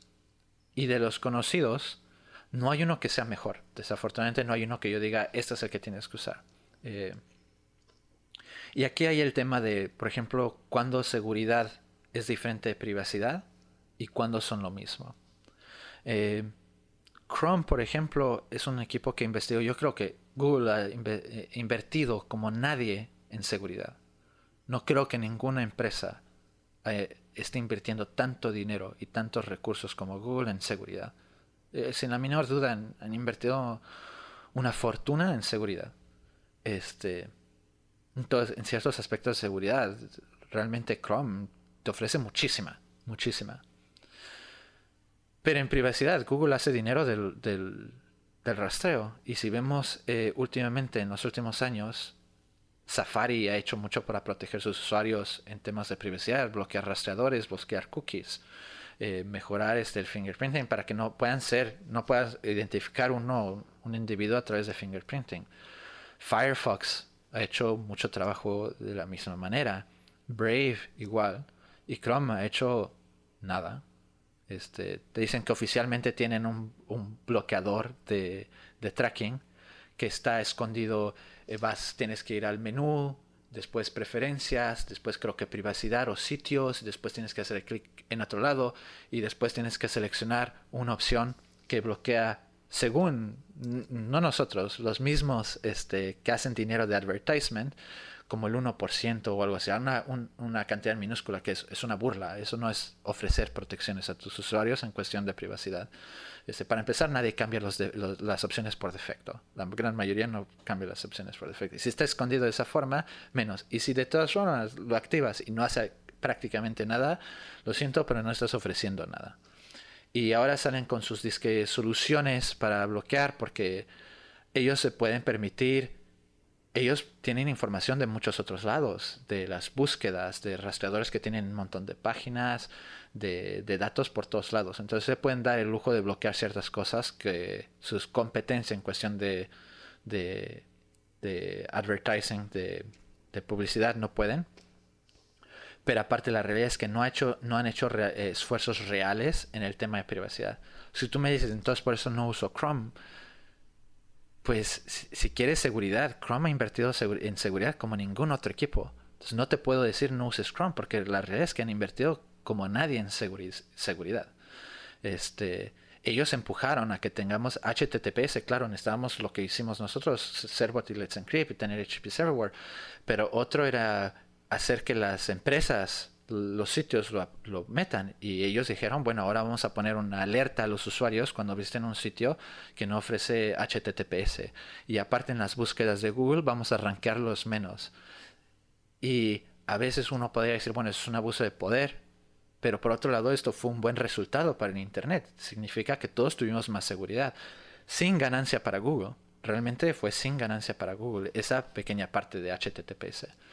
Este, entonces, yo no puedo decir, no uses Chrome, usa este, Firefox, porque hay cosas en las que Chrome es mejor que Firefox.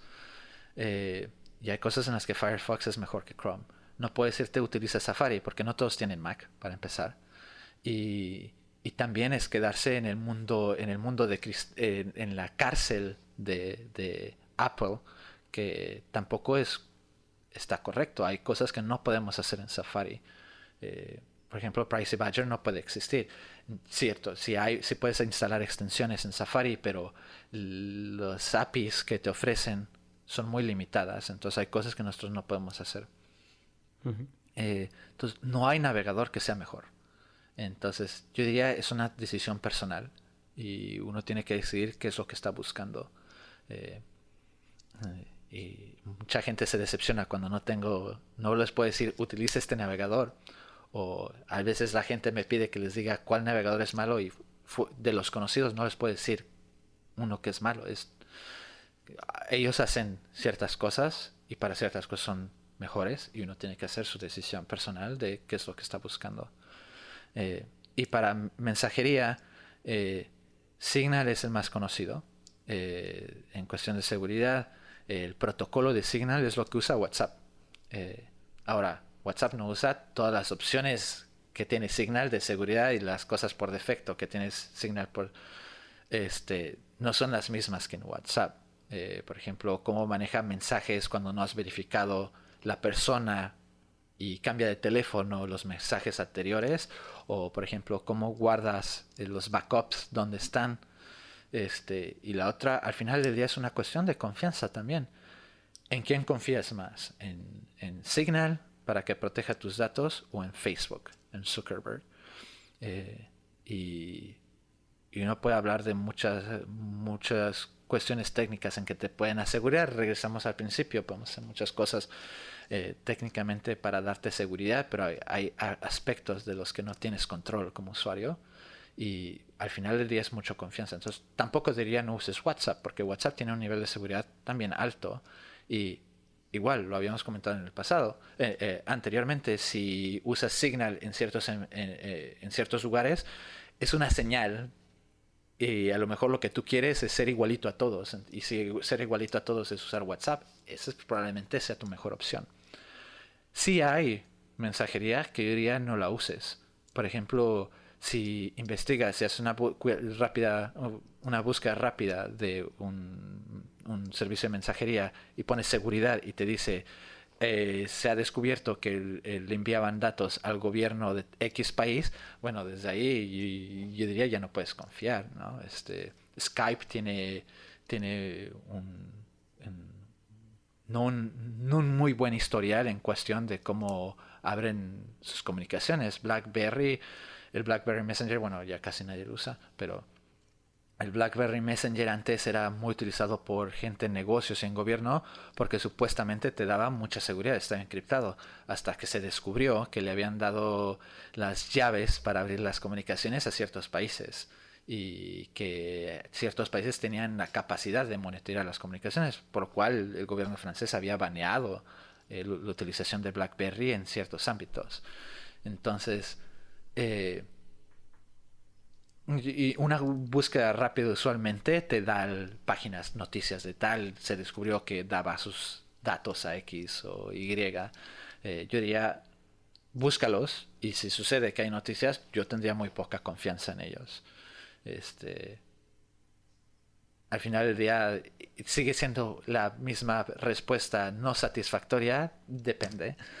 Depende de tu riesgo y, al final ya siempre como usuario, si es una preocupación, tenemos que también, no podemos esperar que la gente nos dé las soluciones, tenemos que hacer también nuestra propia investigación, tenemos que educarnos para saber qué está pasando y tenemos que educarnos qué es la mejor opción para nosotros.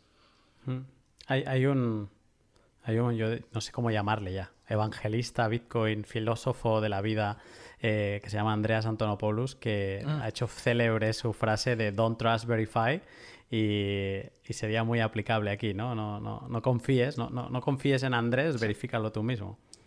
Sí, y eso es otra cosa. Nosotros dos podemos estar platicando con un método de seguridad inmenso y nadie va a poder saber, a menos de que uno de nosotros dos comparte la información.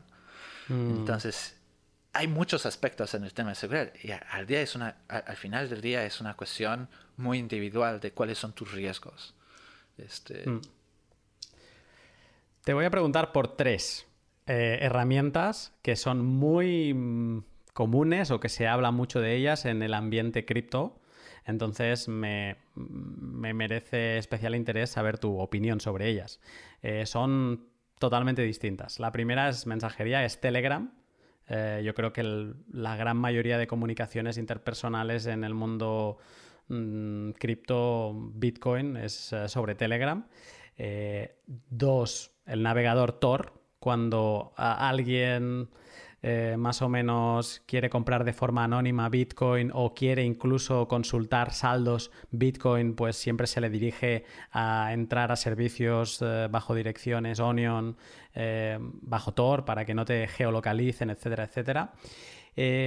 y tres, esto ya sí que es más residual, quizá lo estamos empujando más desde nuestra comunidad, es para tener una protección a nivel hardware, eh, utilizar Linux eh, vía USB en la...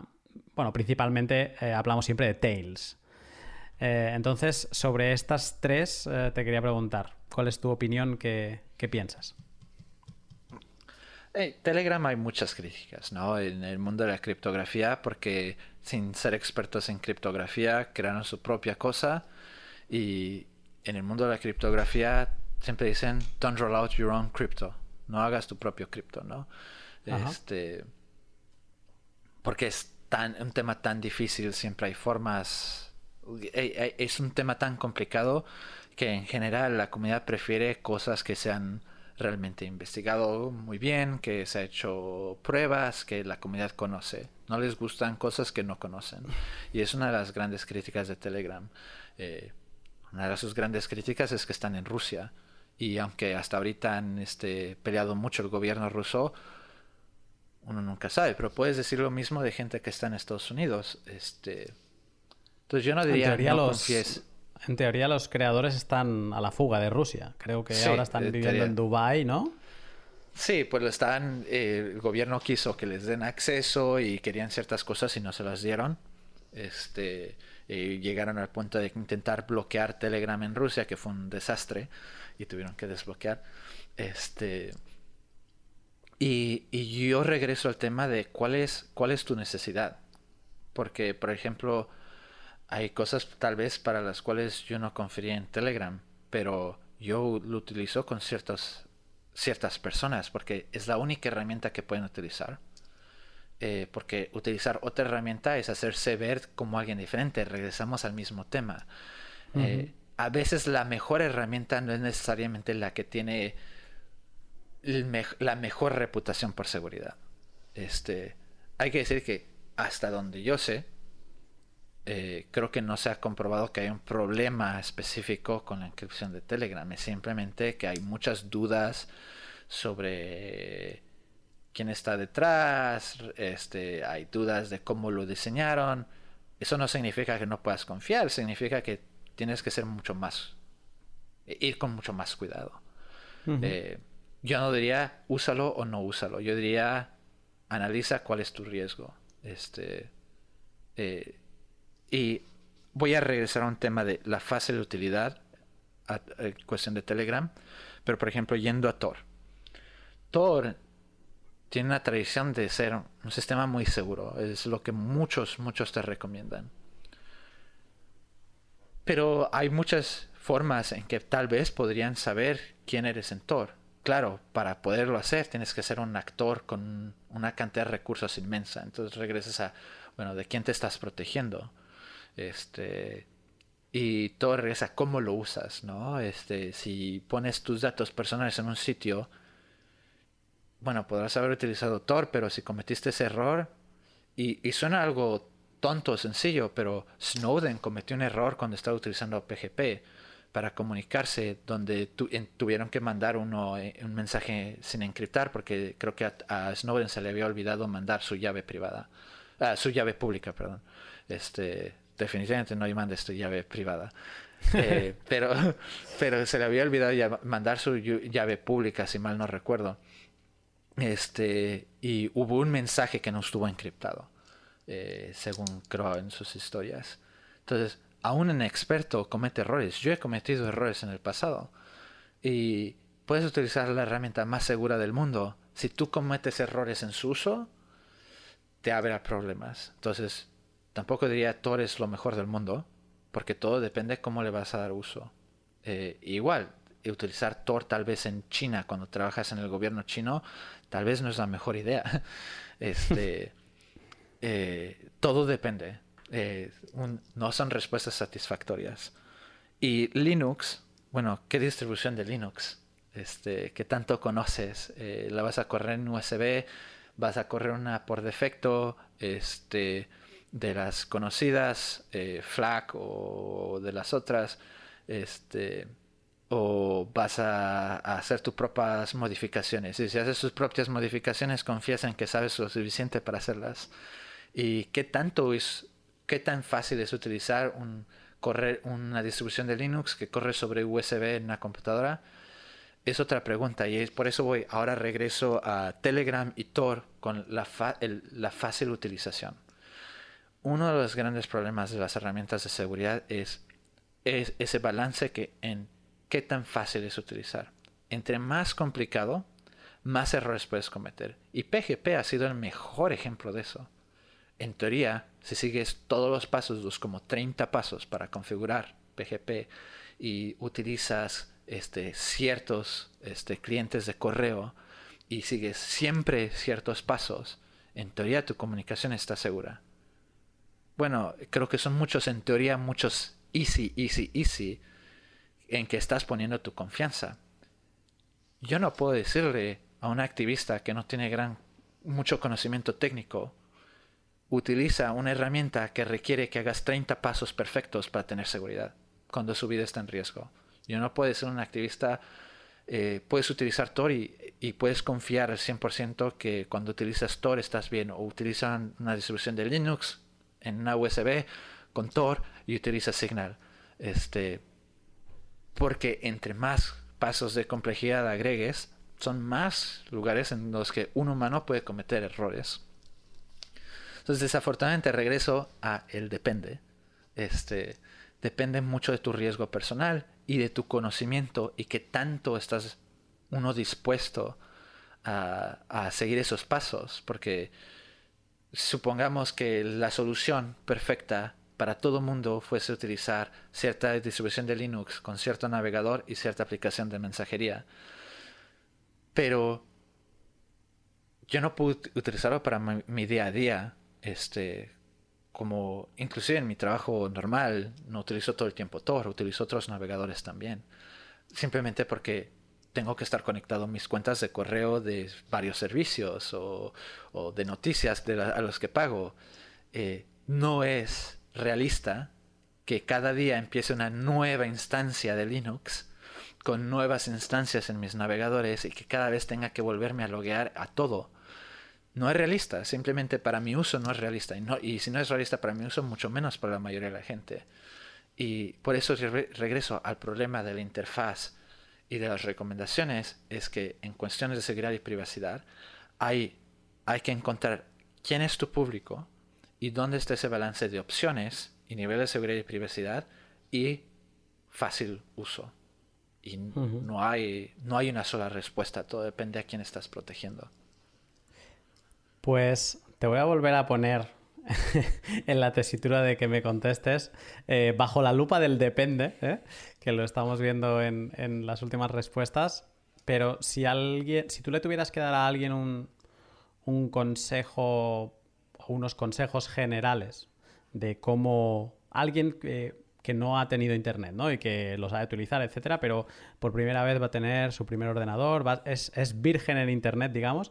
Pero si le tuvieras que dar unas recomendaciones de privacidad, ¿qué le dirías? Y aquí mm, entiendo que no me vas a decir un, un, software específico, pero no sé si le darías algunas recomendaciones eh, en general. Sí, yo creo que mi primera recomendación sería lo típico que te dicen, si no estás pagando, tú eres el producto. No siempre es el caso, ¿no? Este, porque hay organizaciones en fines de lucro que te lo dan gratis y no eres el producto. Nosotros damos herramientas gratis y nunca obtenemos nada de ti. Pero en general yo diría, si no estás pagando o estás pagando poco, piensa en de qué otra forma están haciendo dinero.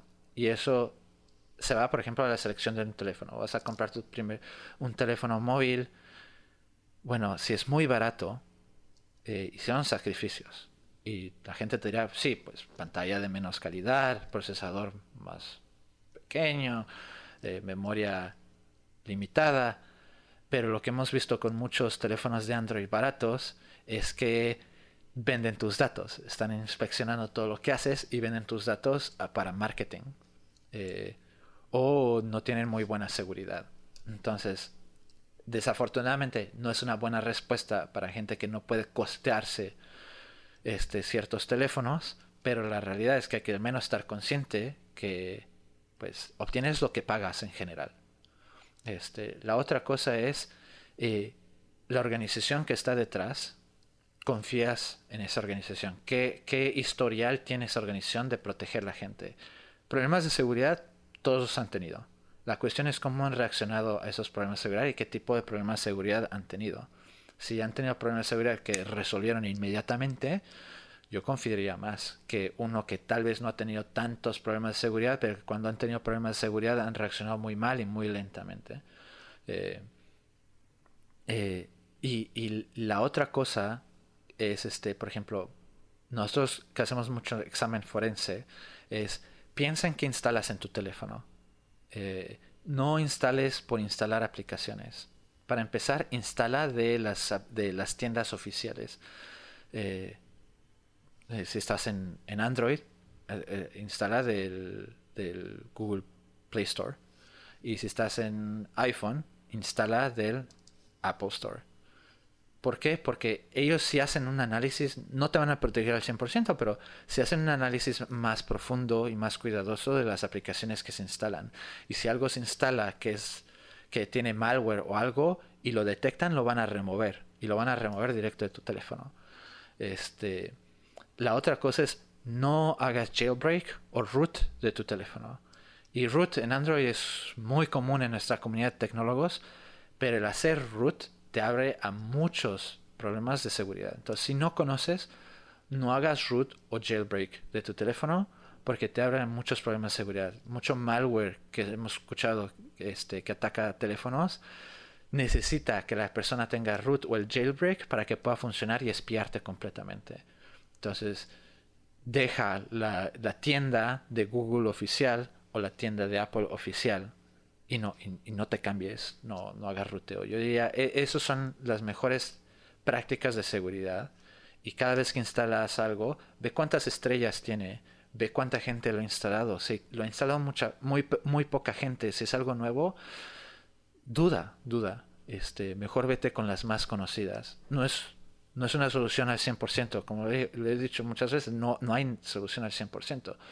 Este, pero sí te puede ayudar a estar más protegido. Y cuando recibas mensajes de texto o correo o lo que sea, no, no vayas a los links que te mandan. Ten mucho cuidado con archivos adjuntos, con, con los links, porque es usualmente la forma en que hemos visto gobiernos o este crimen organizado que lanzan sus ataques. Es lo más común. Te mandan un documento, ah, te mandan un link y vas a una página y, ahí se acabó el juego.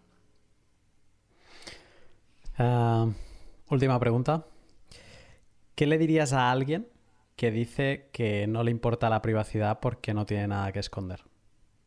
Eh, siempre que me ha tocado eso, les digo, ok, dame tu teléfono con todos tus passwords y entonces voy a publicar tus mensajes de Tinder, de Gmail y todo, WhatsApp, Telegram, lo que sea, vamos a ver todas tus fotos y no tener nada que es, creo que la gente muchas veces cuando hablamos de privacidad piensan que se trata, oh, debe ser un criminal o haces cosas que, que malas y no, es simplemente tengo una vida privada, yo no tengo, yo no vivo en una, una casa con paredes de cristal porque quiero privacidad cuando voy al baño, quiero privacidad cuando voy a dormir o estoy con mi pareja no estamos haciendo nada malo, pero tengo derecho a esa privacidad, ¿no? No dejo mi puerta gran abierta para que cualquier persona pueda entrar a mi casa.